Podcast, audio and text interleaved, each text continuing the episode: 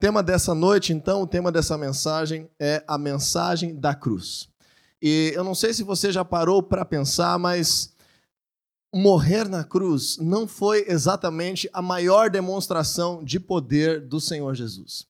O Senhor Jesus, de forma humana, cheio do Espírito Santo, não exerceu grande milagre em morrer na cruz. Na verdade, o maior milagre do Senhor Jesus, que hoje nos dá vida, que hoje nos dá acesso à Sua presença. Nós comemoramos alguns domingos atrás, no domingo de Páscoa, que é o milagre da ressurreição.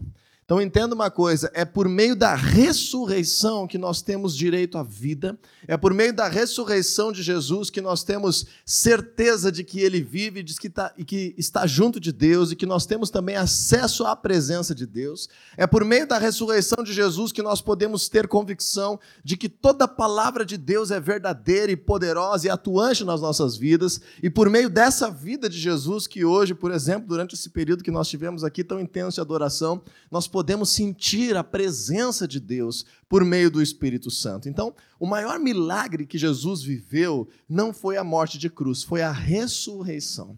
Só que hoje nós vamos falar sobre a mensagem que existe por meio da cruz de Cristo. O que nós precisamos aprender através da cruz de Cristo. E algumas coisas eu já quero, quem sabe, desconstruir na tua mente desde o início aqui, e talvez até colocar algumas pulgas na tua orelha, como a gente diz, né? Sobre questões primordiais sobre a cruz de Cristo. Em primeiro lugar, morrer na cruz não foi algo tão grandioso que Jesus fez. Às vezes a gente tem essa concepção errada de que morrer na cruz foi algo fenomenal de que Jesus tenha feito. Pelo contrário, a sociedade de Jesus tratava os piores criminosos dessa forma.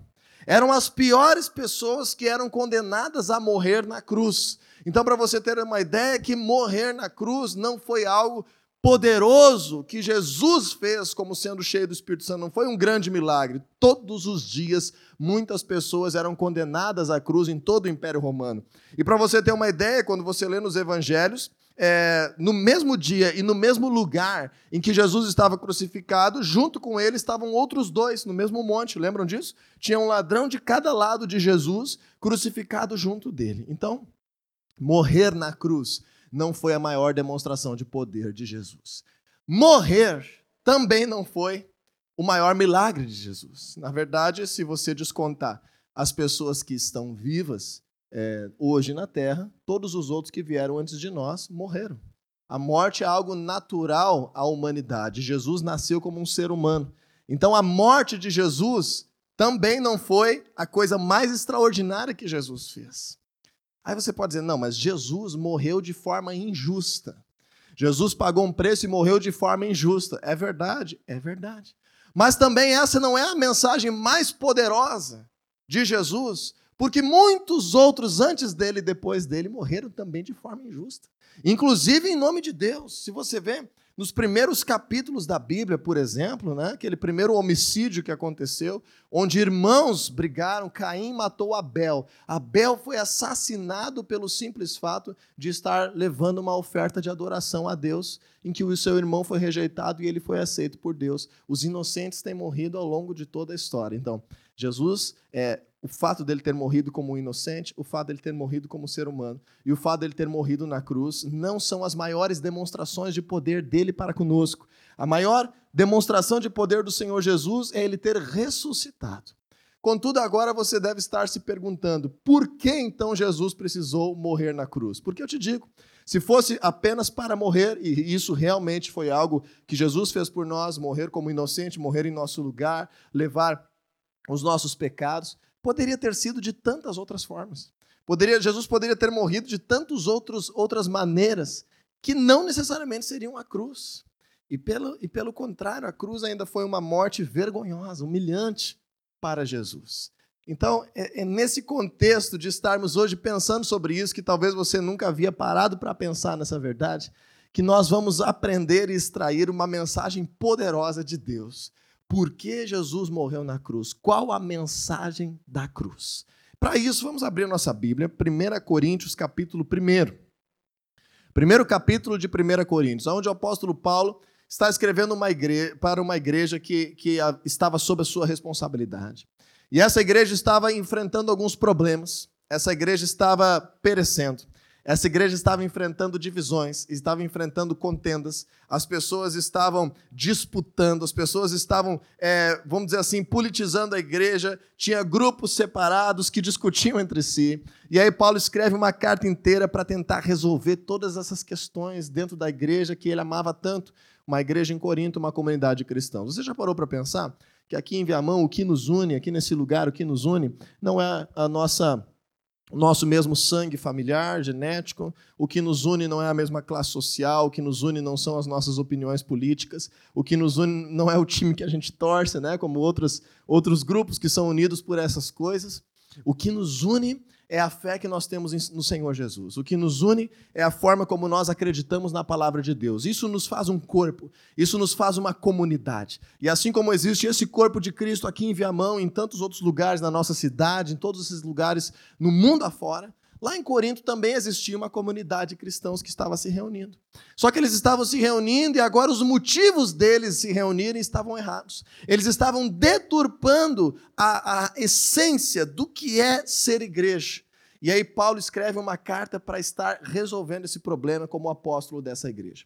Quando você vê o capítulo 1, você vê Paulo decretando que ele o tempo todo agiu como apóstolo e para com a igreja, como líder dessa igreja, preocupado em que as pessoas não se ligassem a ele, que as pessoas não tivessem fé nele, que as pessoas não se admirassem apenas pela sua sabedoria e pelo seu ensino, mas que tudo aquilo que ele interagia com as pessoas levasse para a cruz de Jesus, levasse para a mensagem da cruz. O apóstolo Paulo diz assim: se eu pregasse para vocês com base na minha sabedoria, eu estaria esvaziando a cruz de Cristo. Ele declara essa verdade no versículo 17 do capítulo 1. Então nós vemos que Paulo está o tempo todo para trazer vida para a igreja, para trazer é, saúde para a igreja de Cristo, restaurando a mensagem da cruz. E é justamente sobre isso que nós vamos falar, porque no momento de dificuldade, no momento, às vezes, de crise social, nós temos a tendência humana a andarmos desgastados, a andarmos, de certa forma, estressados. E quando nós estamos assim, com algumas emoções afloradas, se nós estamos servindo a Deus pelos motivos errados,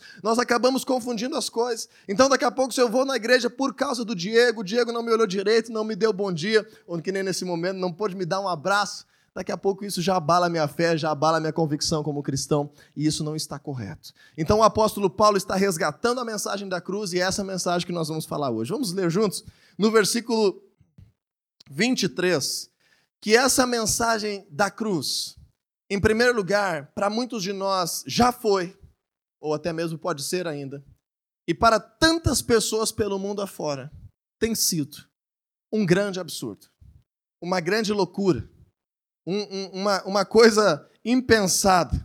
E não é de hoje que isso acontece dessa forma. Vamos ler aqui o versículo 23 de 1 Coríntios 1. Diz assim: Nós, porém, pregamos a Cristo crucificado, o qual de fato é escândalo para os gentios e loucura para os judeus.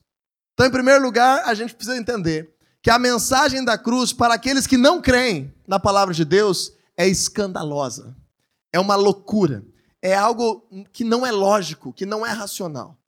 Por quê, pessoal? Para os judeus, quem eram os judeus? Os judeus é aquele povo de Deus que caminha com Deus durante praticamente todo o Antigo Testamento, por meio daquela aliança com Abraão, que se forma todo um povo, que constitui toda a história do povo de Israel que nós lemos no Antigo Testamento. E eles tinham as leis que regiam o seu povo, a lei de Moisés regia o seu povo. E dentro da lei de Moisés, você não precisa abrir, pode deixar marcado em 1 Coríntios 1, Deuteronômio 21, 23, a palavra de Deus diz assim que maldito é todo aquele que for morto pendurado no madeiro.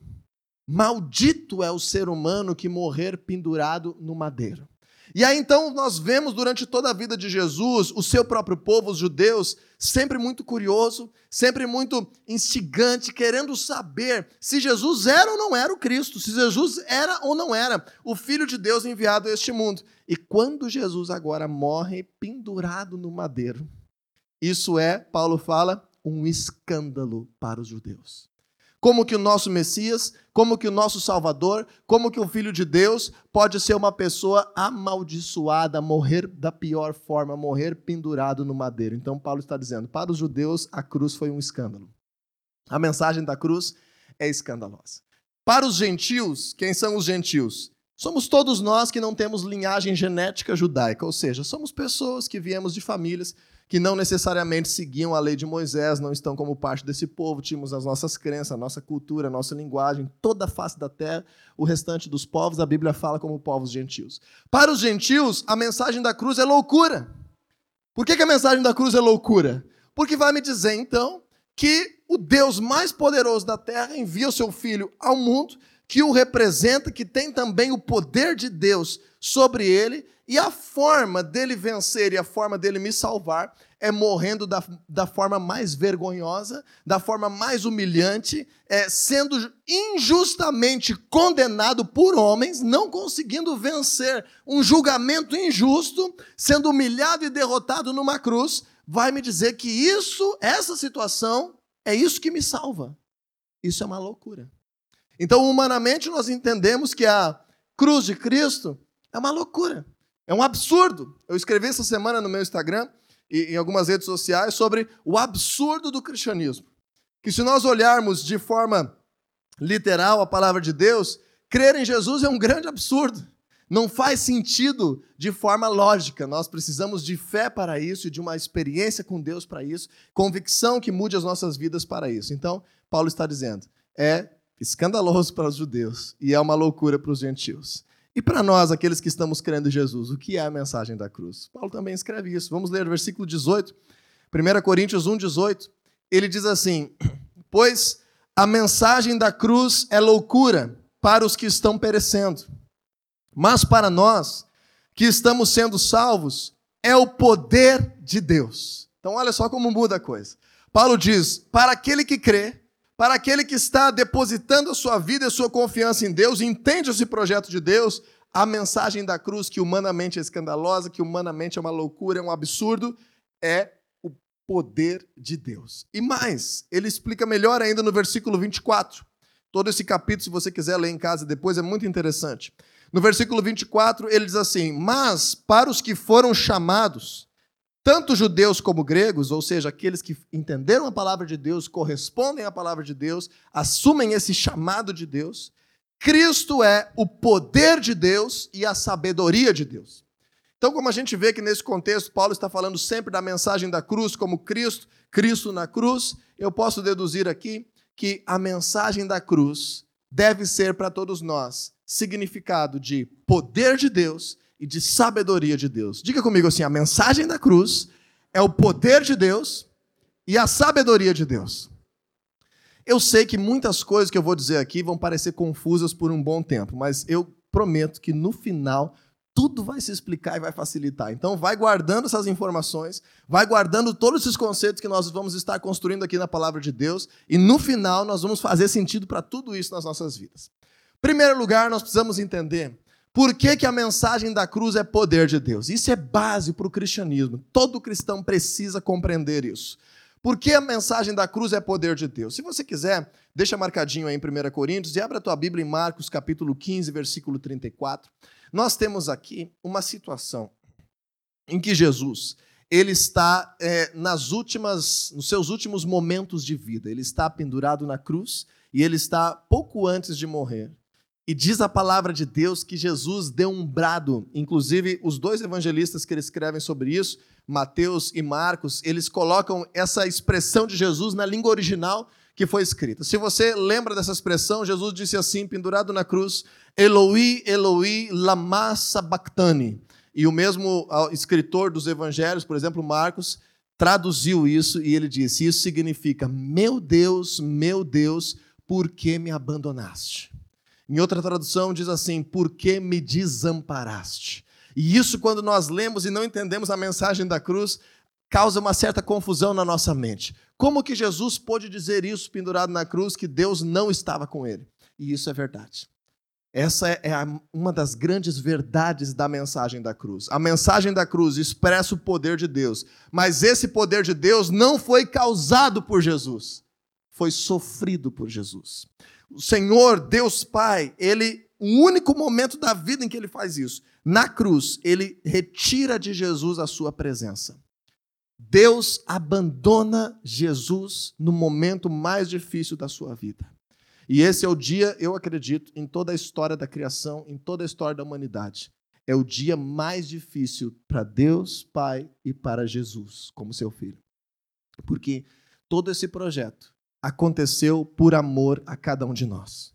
Todo esse projeto aconteceu por amor à tua vida, por amor à minha vida, por amor à humanidade. Jesus estava o tempo todo consciente desse projeto, sabendo o que queria passar. Deus Pai estava o tempo todo consciente desse projeto, sabendo o sofrimento que iria acarretar. Mas para poder cumprir a mensagem da cruz com poder, Deus precisa retirar completamente a sua presença de Jesus.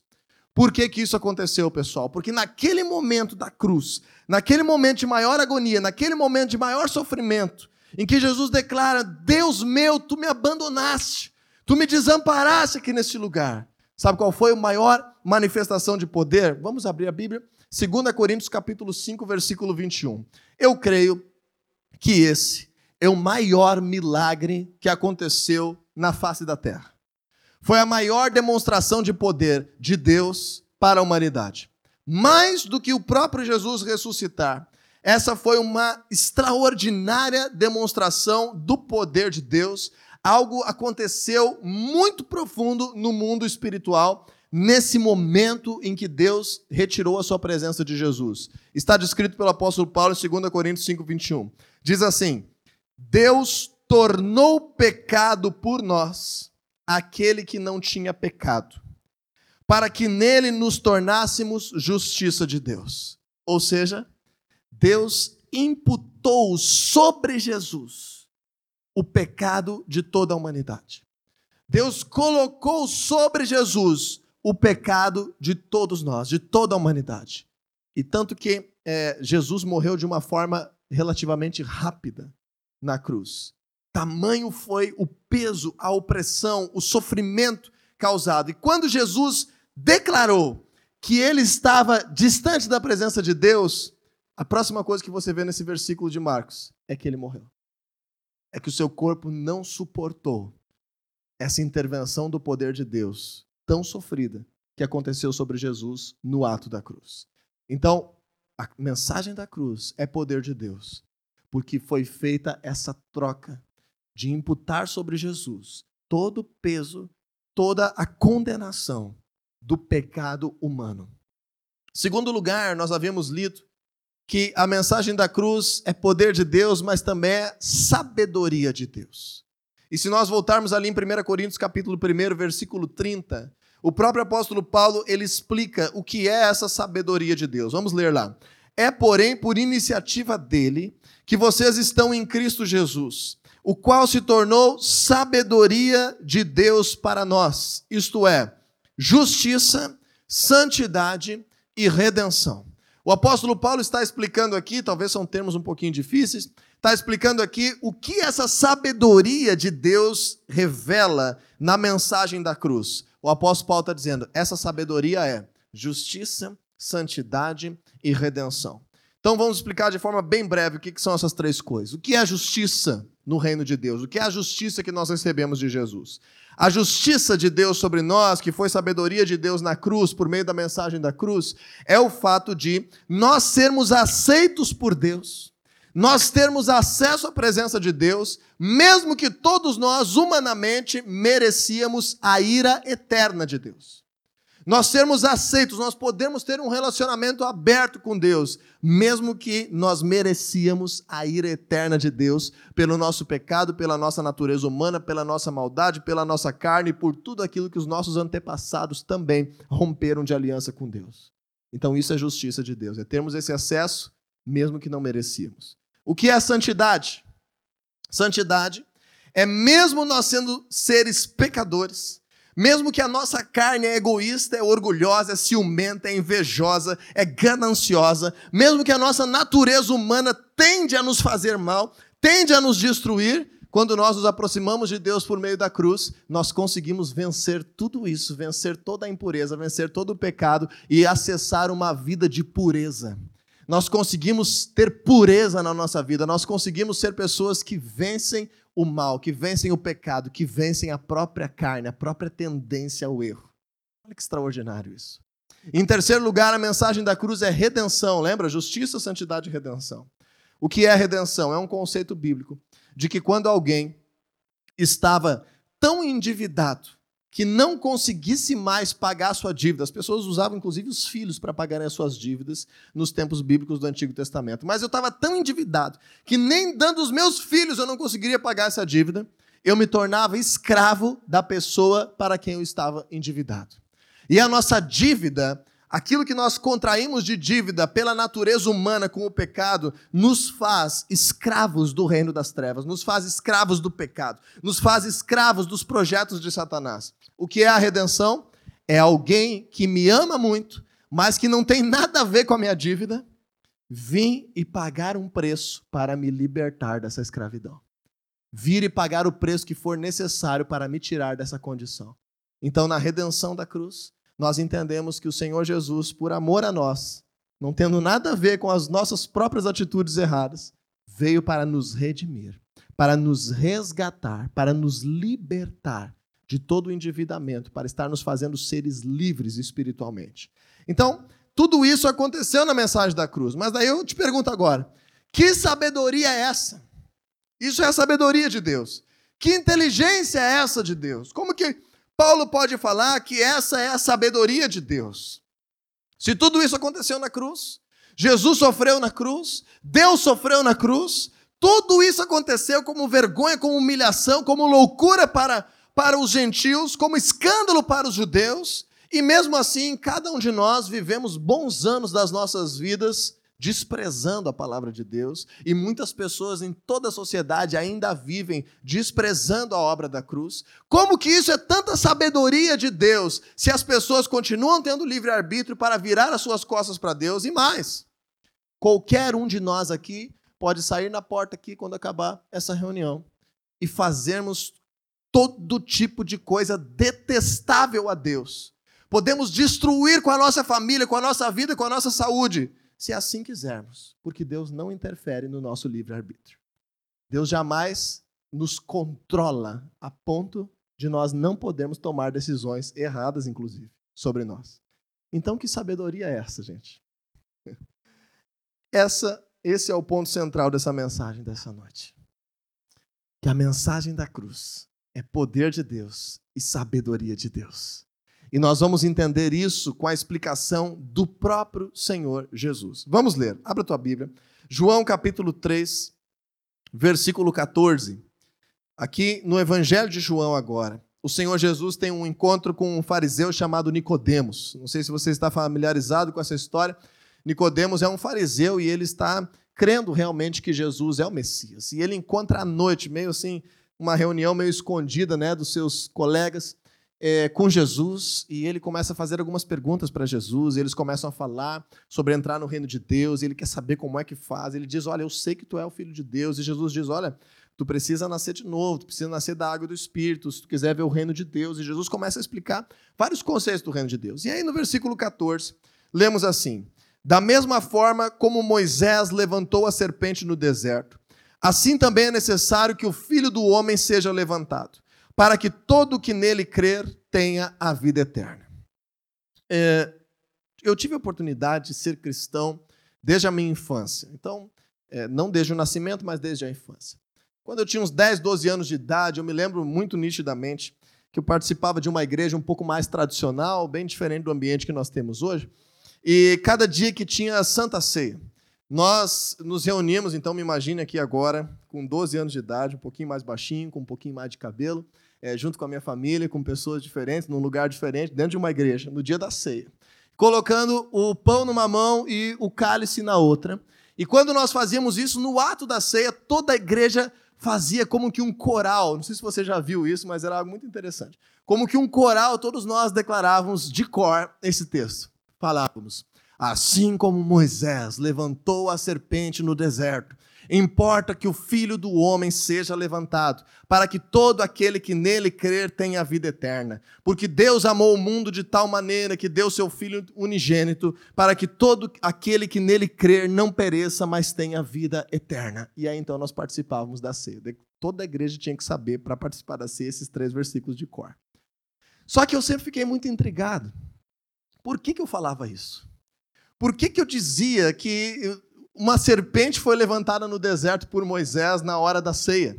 Na minha cabeça, a serpente tinha a ver com, com a representação de Satanás lá no Jardim do Éden. Então, eu, eu demorei um pouco para entender tudo isso e o significado de tudo isso. Mas essas são palavras de Jesus. Vamos ler de novo para que fique claro para você. Jesus está explicando para Nicodemos como fazer parte do reino de Deus, qual é que é o projeto dele.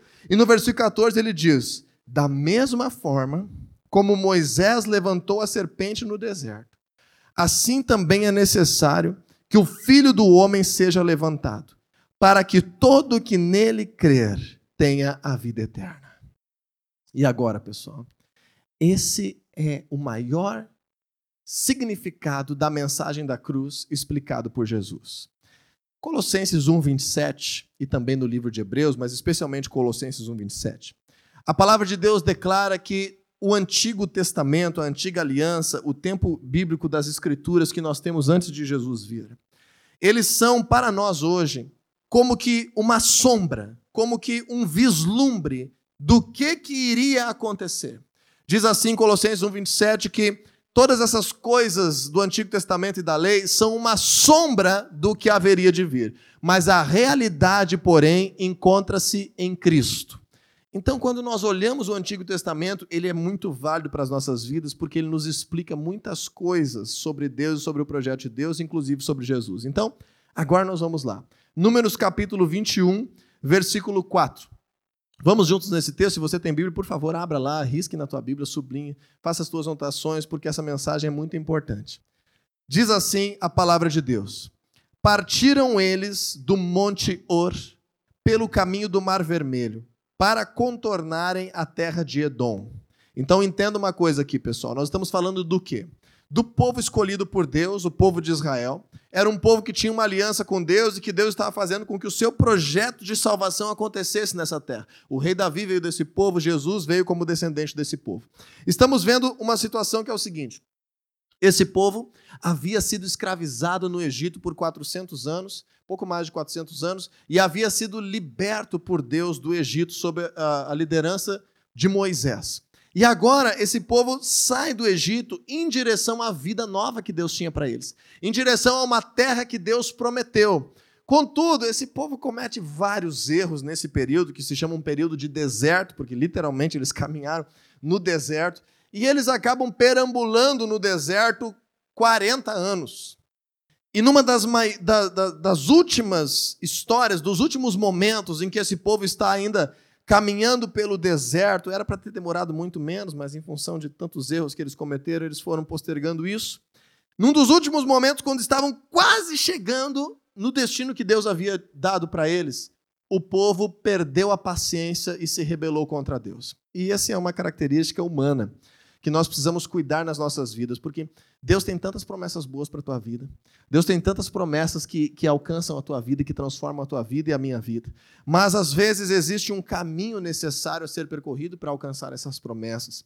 E pouco antes de alcançar, nós temos a tendência humana de ficarmos um pouquinho impacientes, de sermos testados na nossa perseverança, de sermos testados na nossa fé, de sermos testados no nosso coração, e aí cabe a cada um de nós a forma como nós vamos reagir a isso. Vamos ver o que aconteceu aqui. No versículo 4 ainda diz: Mas o povo ficou impaciente no caminho e falou contra Deus e contra Moisés, dizendo: Por que vocês nos tiraram do Egito para morrermos no deserto? Não há pão, não há água e nós detestamos essa comida miserável. O que, que eles estavam dizendo? Se voltando contra Deus, se rebelando contra Deus. E estavam dizendo: Olha, Moisés, nós não queremos mais saber disso. Eles estavam se voltando contra a palavra de Deus e contra as pessoas que Deus levantou para liderarem eles. E mais do que isso, desprezando a intervenção de Deus na vida deles desprezando milagres que já estavam acontecendo no dia a dia deles. Quando eles disseram: Esse pão, ou melhor, nem chamaram de pão, né? Detestamos essa comida miserável.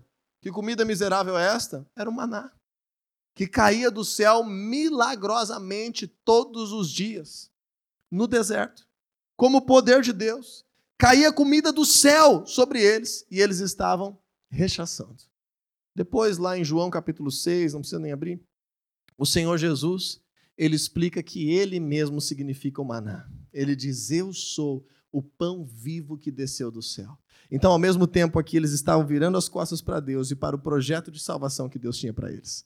Vamos ver o versículo 6. Diz assim a palavra de Deus, Números 21, 6. Então o Senhor enviou serpentes venenosas que morderam o povo e muitos morreram. Essa história não está ficando muito boa. Você precisa ir até o final dela para poder entender o contexto. Veja que lá atrás, antes de Jesus vir, Deus fazia a justiça diretamente sobre contra o homem, sobre a humanidade, por causa do pecado. Hoje nós temos uma, uma situação completamente diferente na nossa relação com Deus e tantas pessoas não valorizam nem uma gota do que deveriam valorizar da sua relação com Deus, porque hoje nós somos justificados em Deus por Jesus, ou seja, a condenação já foi liberada sobre Jesus na cruz e nós temos acesso a Deus, mas naquele tempo não era assim. Aquele povo pecou, o que, aconteceu? Logo depois dessa atitude pecaminosa, Deus enviou serpentes venenosas no deserto, que apareceram no meio do povo e começaram a matar. Matar crianças, matar mulheres, matar homens mataram o povo, começaram a tirar a vida, começaram a causar sofrimento. E o que, que acontece quando, quando há algo assim? Quando alguém é mordido por uma cobra, o que, que você imagina por uma cobra venenosa? Dor, sofrimento, angústia, medo, morte. Quando imaginamos morte, o que, que nós imaginamos? Famílias destruídas, casamentos acabados, pais enterrando filhos, é, destruição social. Quando nós imaginamos tudo isso, imaginamos também o quê? Deus nos abandonou. Deus não está conosco. Nós estamos passando por momentos extremamente difíceis e ainda sem a presença de Deus. Foi exatamente isso que o povo percebeu. E no versículo 7 diz assim: O povo foi a Moisés e disse: Pecamos quando falamos contra o Senhor e contra você. Ore pedindo ao Senhor que tire as serpentes do meio de nós. Aquele mesmo Moisés que eles haviam cinco minutos antes falado um pouquinho mal aqui na nossa leitura. Foram a Moisés de novo, com o coração arrependido, e eles assumiram e admitiram que eles pecaram contra Deus. E isso, pessoal, nos mostra algumas coisas muito interessantes, né? Que Deus ele estabeleceu sobre a nossa realidade humana um princípio espiritual de que, inevitavelmente, nós vamos colher as consequências dos nossos pecados. Nós vamos colher as consequências dos nossos erros e das nossas fraquezas. E essa colheita, ela causa sofrimento, ela causa dor, ela causa morte, ela causa destruição. O pecado, fruto do pecado é a morte. Mas eu estou muito convencido de que Deus permite que isso seja assim. Estabeleceu que isso seja assim, para que cada um de nós tenha a oportunidade de acordarmos e nos voltarmos para Ele, para a vida que Ele preparou, para a vida melhor que nós temos junto de Deus. Jeremias 29, 11 diz que o Senhor tem planos de paz e não de mal, planos de nos dar esperança em um futuro, planos de prosperidade para cada um de nós. Deus tem uma vida extraordinária. Quantas e quantas milhares de promessas na Sua palavra para vivermos com Ele. Mas parece que se não acontecerem algumas coisas em nossas vidas de consequência do pecado, nós não nos voltamos para Deus. E esse povo foi assim também, eles se voltaram para Deus quando vieram essas víboras. E olha só agora que interessante. No versículo 8 diz assim: O Senhor disse a Moisés: Faça uma serpente de bronze, desculpe, faça uma serpente e coloque-a no alto de um poste. Quem for mordido e olhar para ela, viverá. Moisés fez então uma serpente de bronze, agora sim, e a colocou num poste. Quando alguém era mordido por uma serpente e olhava para a serpente de bronze, permanecia vivo. Então aqui deu, deu eu prometo, o último nó dessa pregação. Olha o que, que Deus mandou fazer. Deus tinha tantas formas diferentes de curar o povo, de restaurar o povo. O que, que, eles, o que, que Deus mandou Moisés fazer? Fabricar uma serpente, Moisés fez de bronze colocar em cima de, um, de uma madeira, em cima de um poste de madeira, erguer isso diante do povo, cravar no chão. Foi isso que Deus mandou fazer. Coisa inusitada, né? Cada um que fosse mordido e olhasse para aquela serpente de bronze seria curado, viveria, seria restaurado. Agora, Jesus significa esse momento do Antigo Testamento como uma sombra do que haveria de vir. Conversando com Nicodemos, muitos anos depois, falando sobre o seu projeto na cruz, ele diz: Assim como Moisés levantou a serpente no deserto, importa que o filho do homem, agora filho do homem, ele está falando dele mesmo, né? Isso é um momento de outra pregação, mas quando você vê Jesus falando filho do homem, está falando dele. Importa que o filho do homem seja levantado para que todo aquele que nele crê, ou seja, olhar para essa situação e crer nele, tenha a vida eterna. Então agora nós começamos a entender a mensagem da cruz. Quando eu entendo a mensagem da cruz, eu preciso entender aquilo que aconteceu com a serpente de bronze. Deixa eu perguntar para você: qual foi o erro do povo? Entrar em um lugar que estava cheio de serpentes, ser picado e depois pedir socorro para Deus? Esse foi o erro do povo? Foi isso que o povo fez de errado? O que, que o povo fez de errado? se virou contra Deus, falou mal de Deus. Veja que pecado é esse. É um pecado que às vezes a gente nem dá bola. Com as suas próprias palavras, porque Jesus diz que a boca fala aquilo que o coração está cheio. Com as suas próprias palavras, eles falaram mal de Deus. Eles, se, eles falaram contra Deus. E automaticamente falaram mal das pessoas que representavam a Deus. Falaram mal de Moisés hoje em dia falaram mal daquelas pessoas que estão pregando o evangelho. Se só no falar demonstraram que o seu coração já estava longe de Deus e começaram a experimentar sofrimento em sua vida. E aí agora, como consequência desse pecado, vieram serpentes. Então vieram serpentes que estavam tirando a sua vida, estavam causando dor, estavam causando é, sofrimento, morte, destruindo a sua família. Quando eles olhavam para a serpente de bronze, eles eram curados. Eu fiquei estudando sobre isso significa que quando eles olhavam para aquela serpente, eles estavam lembrando justamente o que aconteceria, qual seria o seu destino se eles não acreditassem em Deus.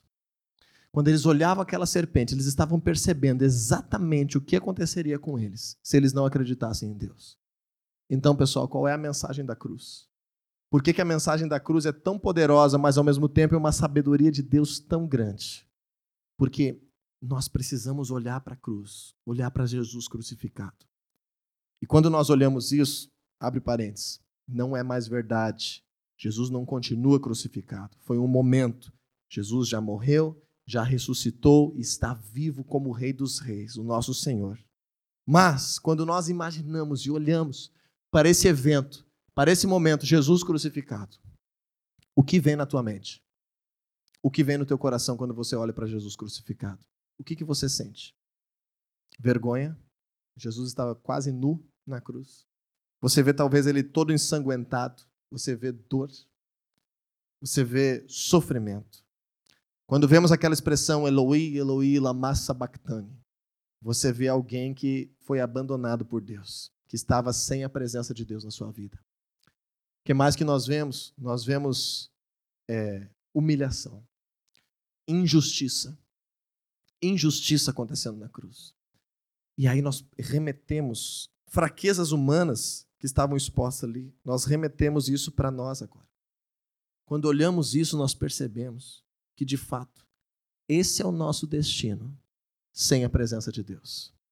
Essa é a nossa natureza, infelizmente, essa é a nossa natureza sem a presença de Deus. O nosso destino é experimentar fraqueza, é experimentar vergonha, é viver com base em injustiça, é viver às vezes vítima da vida, perdendo o tempo da nossa história por causa de coisas do passado. É enfrentarmos sofrimento, enfrentarmos dores, enfrentarmos morte. E esse, esse é o destino natural da vida humana. Por que, que isso é sabedoria de Deus? Porque a mensagem da cruz nos faz escolher livremente, por olhar para a cruz, nos faz escolher o destino que Deus tem para nós. Cada vez que você lembrar da cruz, cada vez que você olhar para a cruz, cada vez que você pensar na cruz, eu preciso que você se lembre do destino miserável que estava preparado pelo reino das trevas para a vida e para a família de cada um de nós. A natureza humana caminha para a destruição caminha para que famílias sejam desestruturadas, caminha para que nós venhamos nos tornar pessoas piores a cada dia, caminha para a tristeza, caminha para a doença, caminha para a morte, caminha para desavenças, caminha para enfermidades. Infelizmente, essa é a realidade humana por causa do pecado e da nossa carnalidade. E é isso que nós precisamos ver na cruz. E quando nós olhamos para Jesus, é isso que nós vemos. Mas também a mensagem da cruz é uma mensagem de poder. Por que, que é uma mensagem de poder? Porque quando você olha para isso, isso te cura. Quando você olha para essa fraqueza, para essa nossa pequenez, para essa nossa fragilidade, acreditando em Jesus como nosso Salvador, isso nos salva. Isso nos dá vida eterna. Isso nos transforma. Isso nos muda. Isso nos faz glorificar a Deus. Isso nos faz viver uma vida diferente. E se um probleminha se levanta aqui ou outro lá, acontece uma coisa aqui ou outra lá, nós temos convicção absoluta de quem nós somos e que nós somos cristãos não por causa de alguém, nós somos cristãos por causa da cruz.